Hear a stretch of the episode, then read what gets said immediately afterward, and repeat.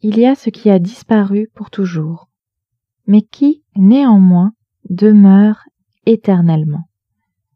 Et puis il y a aussi, si on cherche avec ténacité, tout ce qu'on peut conquérir, toutes ces choses qui nous attendent.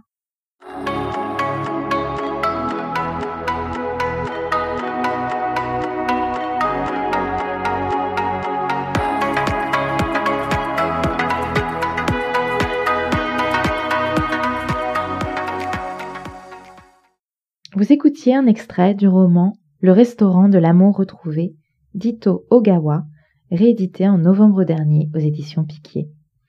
C'est notre médoc littéraire de printemps, un roman lumineux dans cette période trouble.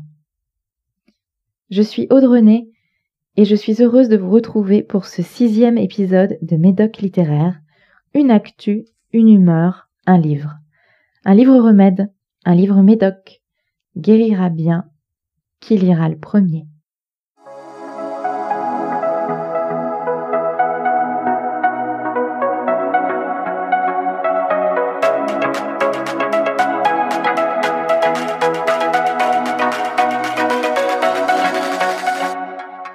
L'actualité du moment est de saison. C'est l'arrivée du printemps. Étymologiquement, le mot signifie premier temps, début, commencement, et la symbolique associée est quasi intemporelle et interculturelle. Cette symbolique printanière influe sur notre humeur et réveille des envies de renouveau après une hibernation qui plus est épidémique. J'ai donc eu envie de vous présenter un livre en accord avec ce désir de renaissance, d'épanouissement. Et c'est le livre de l'autrice japonaise Ito Ogawa, Le restaurant de l'amour retrouvé, qui va nous accompagner dans cette régénération.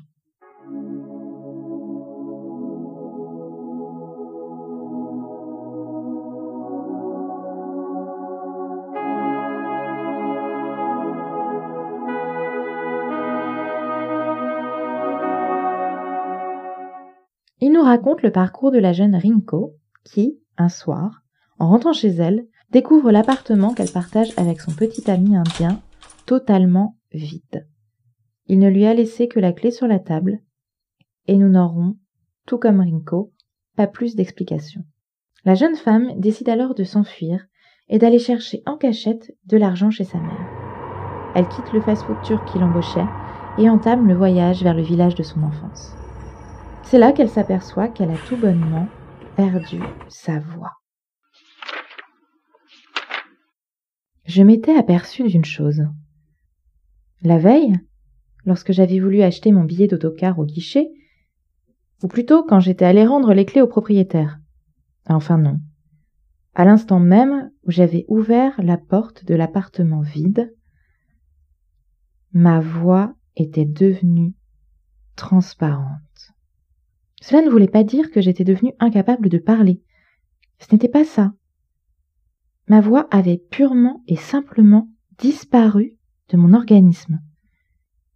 Comme quand on baisse le volume de la radio à zéro. La musique et les voix vibraient en moi, mais rien ne sortait.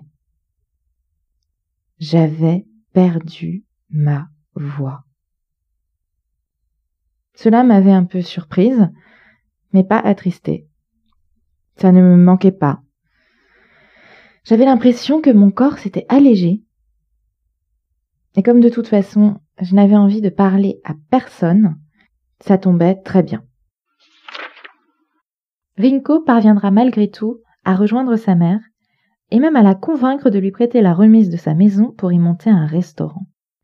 Ce projet est un rêve qui s'inscrit comme un moyen de renaître après la rupture, comme Rinko l'observe, c'est un moyen de voir qu'elle n'a pas tout perdu. Mes meubles, mes ustensiles de cuisine, mes économies, tout ce que je possédais, je l'avais perdu. Mais il me restait mon être.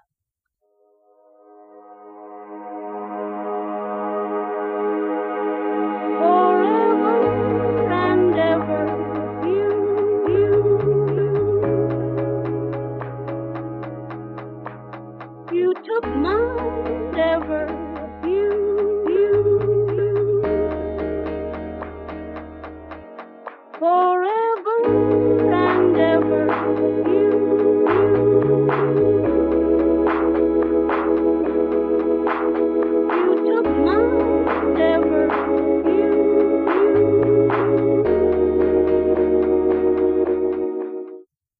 Aidée de l'ancien employé de l'école primaire avec lequel elle se lie d'amitié, Rinko met alors tout son cœur et son énergie dans la construction de ce restaurant dont elle veut faire un endroit unique, un lieu de réparation. Dans les montagnes, autour de nous, les feuillages des arbres changeaient de couleur et les jours raccourcissaient de façon palpable. Mon restaurant, je voulais en faire un endroit à part, comme un lieu déjà croisé mais jamais exploré, comme une grotte secrète où les gens, rassénérés, renoueraient avec leur vrai moi.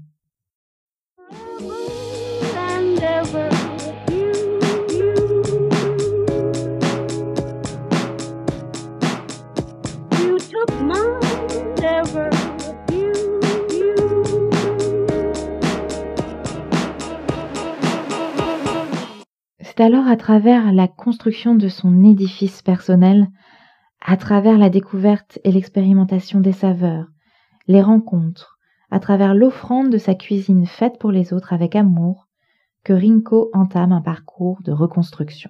Dans un questionnement sur son rapport à elle-même, mais aussi à sa mère, et dans un véritable lien avec la nature, Rinko nous livre un formidable parcours initiatique. C'est une des raisons pour lesquelles ce livre nous fait du bien. Avec une poésie mêlée d'humour, le restaurant de l'amour retrouvé nous ramène à l'essentiel. Nous nous rappelons l'importance des sensations, gustatives aussi bien que celles procurées par le lien à la nature. Ito Ogawa ne manque d'ailleurs pas de mettre en lumière sa force supérieure lors de certains passages. Quand j'ai relevé le visage, le soleil était sur le point de sombrer derrière la chaîne de collines à l'horizon. Un soleil orange foncé et lisse comme un jaune d'œuf frais. Le soleil s'enfonçant entre les immeubles de la ville avait aussi son charme, mais le coucher de soleil, ici, c'était comme si la nature exhibait ses biceps. Devant une telle majesté, les hommes devraient renoncer à essayer de faire plier la nature selon leur bon vouloir. Au-delà du lien à la nature, le restaurant de l'amour retrouvé parle aussi du lien à l'autre. Que ce soit à travers le portrait de la favorite, une vieille veuve mystérieuse, ou de celui d'une jeune fille venue apporter son lapin blessé, Ito Ogawa montre à travers son roman qu'on peut guérir des blessures grâce à son altruisme, à son attention portée à l'autre, dans les choses les plus simples, mais finalement parfois les plus essentielles. Dans un esprit de philosophie plutôt zen, le roman offre de beaux passages antidépresseurs. C'est le moment de nos passages Xanax.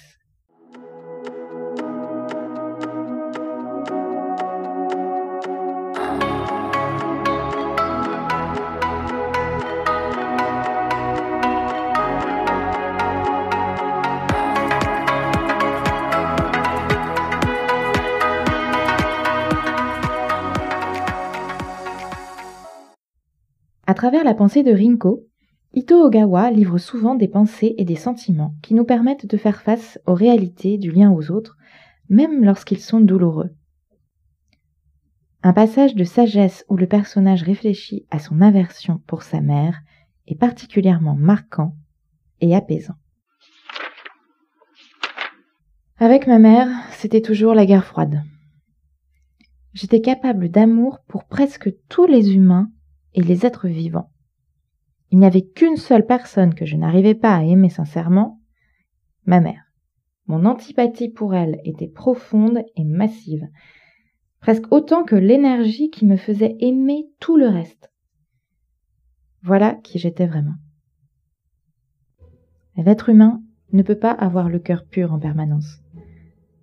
Chacun recèle en lui une eau boueuse, plus ou moins trouble selon les cas. À mon humble avis, même une princesse dans un pays lointain pense parfois à des mots horribles dont elle ne peut s'ouvrir à personne.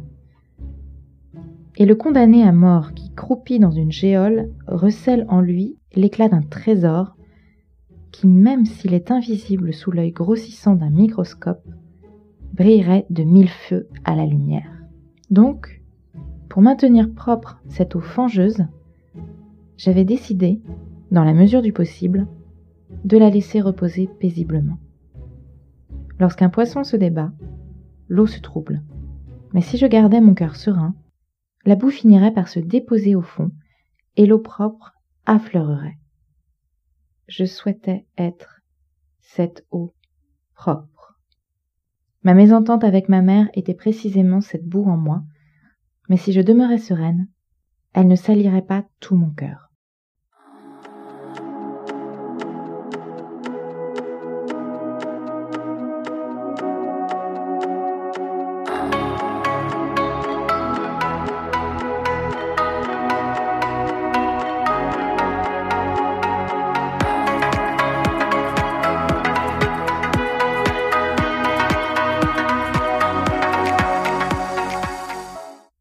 Je vous souhaite un heureux renouveau de printemps grâce au restaurant de l'amour retrouvé, dito Ogawa. Si vous avez aimé cet épisode, n'hésitez pas à en parler autour de vous, à le partager, à le noter ou à le commenter. Vous pouvez le faire sur Spotify, Apple Podcast ou Google Podcast. À très bientôt pour un prochain épisode de Médoc littéraire. Prenez soin de vous, page à page.